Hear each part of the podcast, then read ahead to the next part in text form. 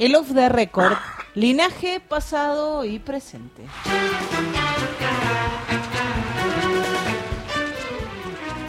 Más de una vez, nos conocemos hace tanto.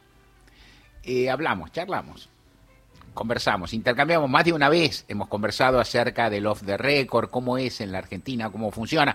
Hemos hablado en tiempos relativamente recientes, el año pasado, sobre todo un, un par de momentos donde hubo algunas declaraciones en off, en particular dentro de la coalición oficialista, que fueron muy resonantes, que suscitaron, en fin, un par de, conflictos y de respuestas. Y, de, y entonces, de vez en cuando uno vuelve, tal vez reitera algunos detalles, pero me parece que viene a cuento lo que, lo que ocurre en particular en estos días, el, el episodio que da centro a esto, del cual, de cuyas características hablaré apenas y te diré algo, pero lo ubico ahí, pero paso a contarte más lo que lo que me llama la atención de, la mecánica, de la dinámica, de las retenciones, de las relaciones entre funcionarios políticos, dirigentes políticos en general y periodistas, los recursos que se manejan, los códigos, las reglas, los acuerdos, que sé yo, que están en un momento, diría, flojo, en un momento de confusión, de poca ética, de falta, no sé, de, normas, de conducta, de, de un lado o de otro, en fin, de ciertos cuidados. Esto es lo que pienso en general, no hablo de todo el mundo, no hablo de nada, hablo de algunos, hablo de tendencias, hablo de cuestiones que se repiten. Lo que voy a, lo, lo que en este, en este día y de acá al viernes sábado agarrate, digamos, inclusive porque va a seguir, lo que en estos días suscita es un diálogo en eh, precisamente en off the record, esto es informal. ¿Qué es off the record? No grabado. No grabado on the record. Se graba, off the record no se graba. Eso viene del inglés hasta ahí. Off the record quiere decir más que no grabado. A veces quiere decir que hay acuerdo entre periodista y fuente, por llamarla así, o protagonista, me gusta decir a mí la palabra fuente, no, no me convence, pero bueno, periodista y protagonista para que se divulgue, pero no está grabado, se habló informalmente y se divulga como se divulga. El que está de moda ahora, y después te hablaré un poco de qué es el off the record, cómo, o sea, en la cocina periodística, cocina, en la cocina periodística, cómo, cómo, cuáles son sus criterios de, de aceptación, cuáles son los criterios que rigen en la academia, que están en los códigos de ética o en las reglas de los grandes medios que no se cumplen. Todo eso te voy a tratar. Voy a tratar. En este momento lo, el que hay es uno, un diálogo entre el presidente de la Nación, Alberto Fernández, y un colega periodista, Roberto Navarro. Trabajé, conozco a ambos, obvio. Trabajé con Roberto Navarro algún tiempo cuando su programa El Destape era incipiente, su carrera periodística mm, estaba en el comienzo, que yo los conozco a los dos, en cuyo transcurso, según Roberto Navarro, que lo publica en su portal, el presidente Alberto Fernández le dijo, ah, le, le pintó más o menos un cuadro de lo que pueden ser las próximas elecciones, inclusive las próximas pasos en particular, no las primarias, en el sentido de que el peronismo tiene el peronismo unido tiene una posibilidad de sacar un 32%, 30, 32 más o menos, casi, casi con cualquier candidato a condición de que esté más o menos presentado, más o menos unido a nivel nacional y se lo tienen. En criollo, y aclaro esto, esto yo sé que el presidente lo piensa y lo dice. ¿ah? ¿Por qué lo sabe? Bueno, pues lo sé. qué sé qué. Entonces, entonces, ¿quién puede sacar el 32%? ¿Alberto Fernández? Y al final, al final del camino, sí. Cristina Fernández Kirchner, claro que sí. Mariana Fossati, si se arma bien la candidatura en el peronismo, también. Mariana Fossati Scioli, por ejemplo. ¿Qué fórmulas? ¿Qué fórmulas? Hay que pensarlo. ¿Por qué? Bueno, porque es la fuerza del peronismo, la atracción que tiene, una buena campaña, los, por cierto, las figuras más llamativas. ¿eh? Bueno, y después el punto es con el 32% en primera vuelta no se gana las elecciones y posiblemente no, no se llega a ganar en segunda tampoco, ¿no? Porque faltan muchos votos para sumar. Entonces, en primera vuelta, para ganar en primera vuelta en, la, en el sistema argentino hay que sacar el 45 más un voto. Entonces, ¿quiénes llegan al 45? En este momento no se sabe, es el dilema, pero hasta ahí llegamos. Fernández, el presidente está diciendo que él podría presentarse y quien traduce quiere presentarse, esto da un punto. Entonces, ¿qué dice el presidente? Puede haber, lo ha dicho más de una vez también, puede haber paso en la que participe el presidente, el presidente dice que sí, muchos de sus allegados también, otros dicen es medio un despropósito, el presidente no puede ser, papá, hay una discusión. El presidente especula entonces, dice Roberto Navarro, y piensa, ¿por qué no podría ir yo, Alberto Fernández, en una primaria, en una paso, contra algún candidato del kirchnerismo que no fuera Cristina Fernández Kirchner, que ha dicho que no se va a presentar y se da por hecho que no se presentará. Si se presentará es otra cosa. En todo caso, están hablando de eso el periodista y el presidente, y dice, bueno, podría ser Jorge Capitanich, por ejemplo, una figura destacada, un gobernador, ¿no? O sea, una figura destacada que sea candidato del... Y entonces Fernández dice, y bueno, y si vamos los dos, si Capitanich me gana a mí, esto insisto, la versión de Roberto Navarro, que está publicada.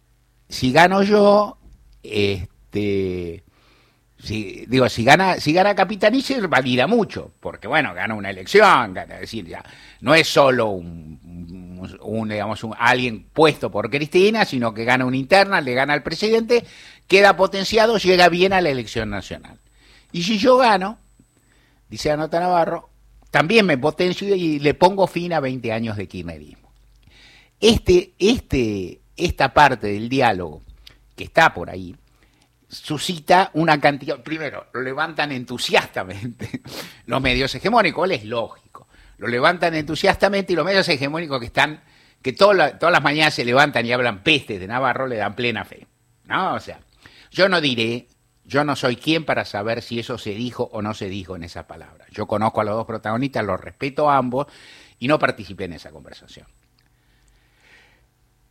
Lo que sí sucede, como sucede muchas veces con algunas cosas que son creencias, en el sistema político se pasa a creer y rápidamente el kirchnerismo su reacción. Mirá lo que está diciendo, lo que le acaba de decir Alberto Fernández.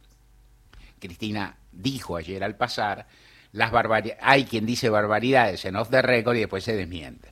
Y se refería diáfanamente al presidente. Esto va a dar para más, seguramente va a dar.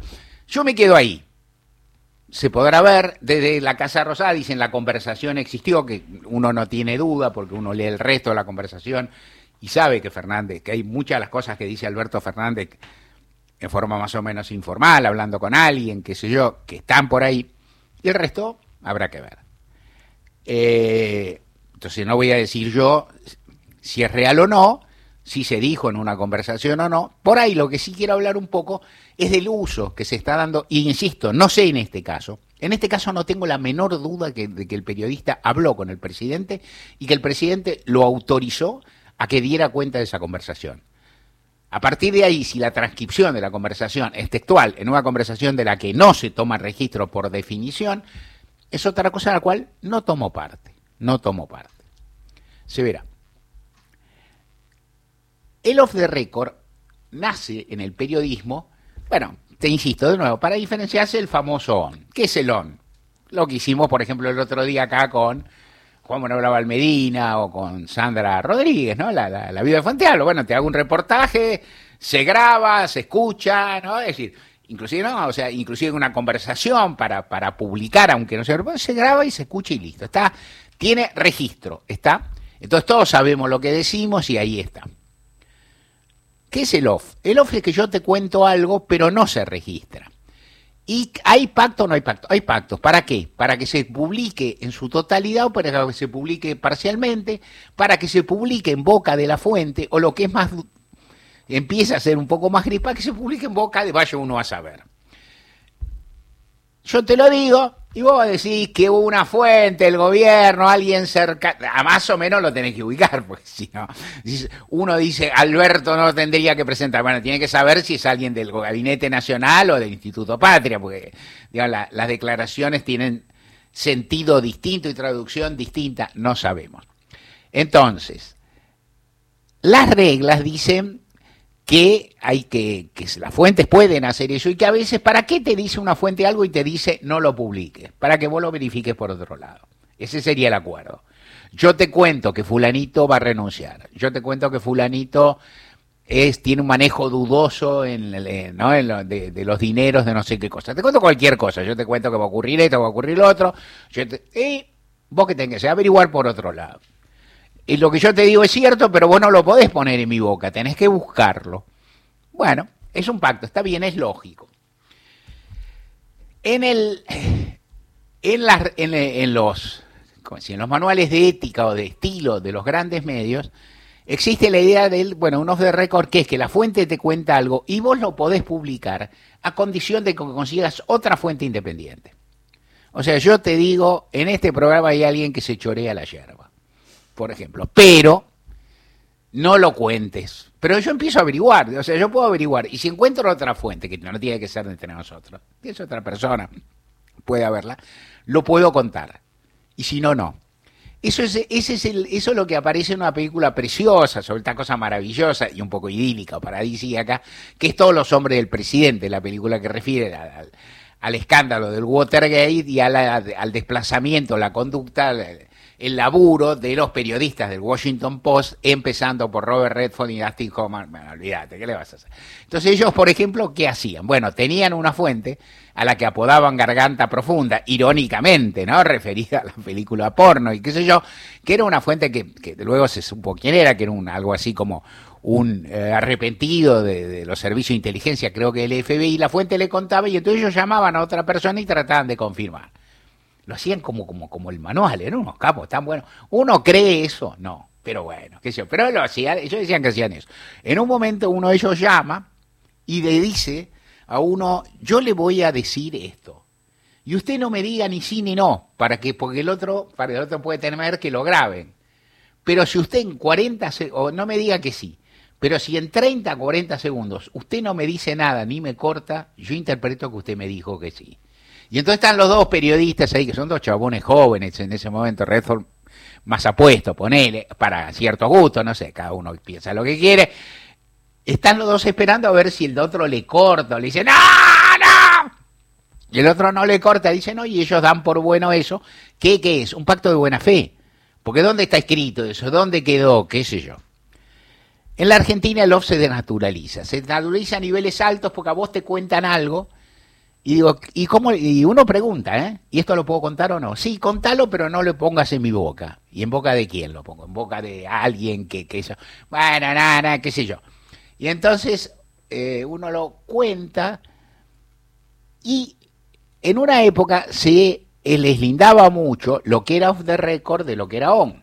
Cuando yo empecé a trabajar en página 12, largamente, y Martín Granoski me enseñó el oficio de editor, me decía, por ejemplo, no se puede poner de título una declaración off the record, porque lo que se dijo off the record no se puede probar, no está chequeado, no, no, está, no está garantizado y no se, puede, no se debe poner. Entonces, vos tratás de conseguir los títulos en on. Y si alguien consigue una buena declaración off, se consigna, pero no se pone de título. Lo aprendí. ¿Esto cómo funcionaría ahora en los medios? Olvídate. Estamos en otro país, en otra galaxia y demás. Entonces, hay otra institución pequeña en la Argentina, a partir de que record se, se, se, se, despliega mucho, se desata mucho, apareció una creación argentina que es el off-off. El off-off es, esto yo te lo cuento, pero no lo podés contar de ninguna manera. Entonces, ¿para qué me lo contás? entonces, primera pregunta, pero no importa, porque bueno, en realidad todo lo que te cuentan es para que lo cuentes. ¿No? O sea, a lo sumo el punto es cuánto se espera que te demores, cuántas vueltas le das y qué sé yo. Pero, y en general había respecto a lo fue una serie de subterfugios, algunos medio berretas, quiere decir, una protagonista que es muy cercano a Cristina, a Macri, a, no sé, al, al Chiquitapia, y que está con él, y que era el Chiquitapia en realidad, o cualquier otro, pero lo pone de esa forma, más o menos, bueno, y la gente se va dando cuenta, cada vez se hace menos eso. Y han aparecido otros hábitos que son muy chocantes y que forman parte, que no hacen a este caso específico, pero que forman parte de una progresiva licuación de las reglas. El sistema de off the record, como todo sistema de relaciones, no eh, grabado, y no firmado es un sistema de reglas, es un sistema de respeto, es un sistema de canjes, decía mi amigo Oscar Landi, un comunicólogo de primerísimo nivel, no como una palabra berreta, sino bueno, vos me das algo y yo te doy algo. ¿Y qué, cuál, dónde está escrito? Está escrito en nuestra conciencia, está escrito en nuestra forma de ser. Yo lo voy a contar, pero no voy a desmerecerlo, no voy a cambiar lo que vos dijiste, yo no te voy a desmentir lo que yo dije y que yo, y así sucesivamente. Eso se cumple ahora no. En la Argentina ha habido muchísimos episodios en los últimos tiempos porque se bartolea todo. Y hubo algo, y por ahí otro día te sigo, por ahí te sigo mañana, ¿quién te dice? Para, para darle una continuidad o en un rato, que es lo que influyó la pandemia en toda, toda la, la pérdida de comunicación cuerpo a cuerpo, la comunicación presencial. Entonces hubo un momento que vos hablabas que vos no podías ir, por ejemplo, a la casa de gobierno a hablar con un funcionario, pues no se debía ir. Entonces, ¿qué hacías? Siempre se hizo hablar por teléfono, siempre se hizo hace tiempo hablar por WhatsApp, pero lo presencial desapareció. Y entonces se hablaba más por teléfono, se naturalizó más, lo cual estaba bien, pero también esa conversación carece de una cantidad de sustentos, la cara, los gestos, las gestualidades, las cosas. Eh, se puede grabar de mala fe, lo cual es muy feo, pero se puede hacer fácilmente. Y aparece también la cuestión de los chats en los cuales muchísimas personas, los protagonistas en particular, empiezan a mandarte chat diciéndote lo que te dicen informalmente. Acá alguien se afanó la yerba.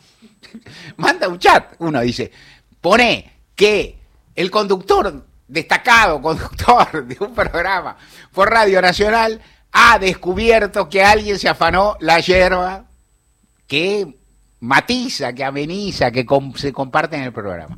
Lo pones por escrito, una locura, una rareza.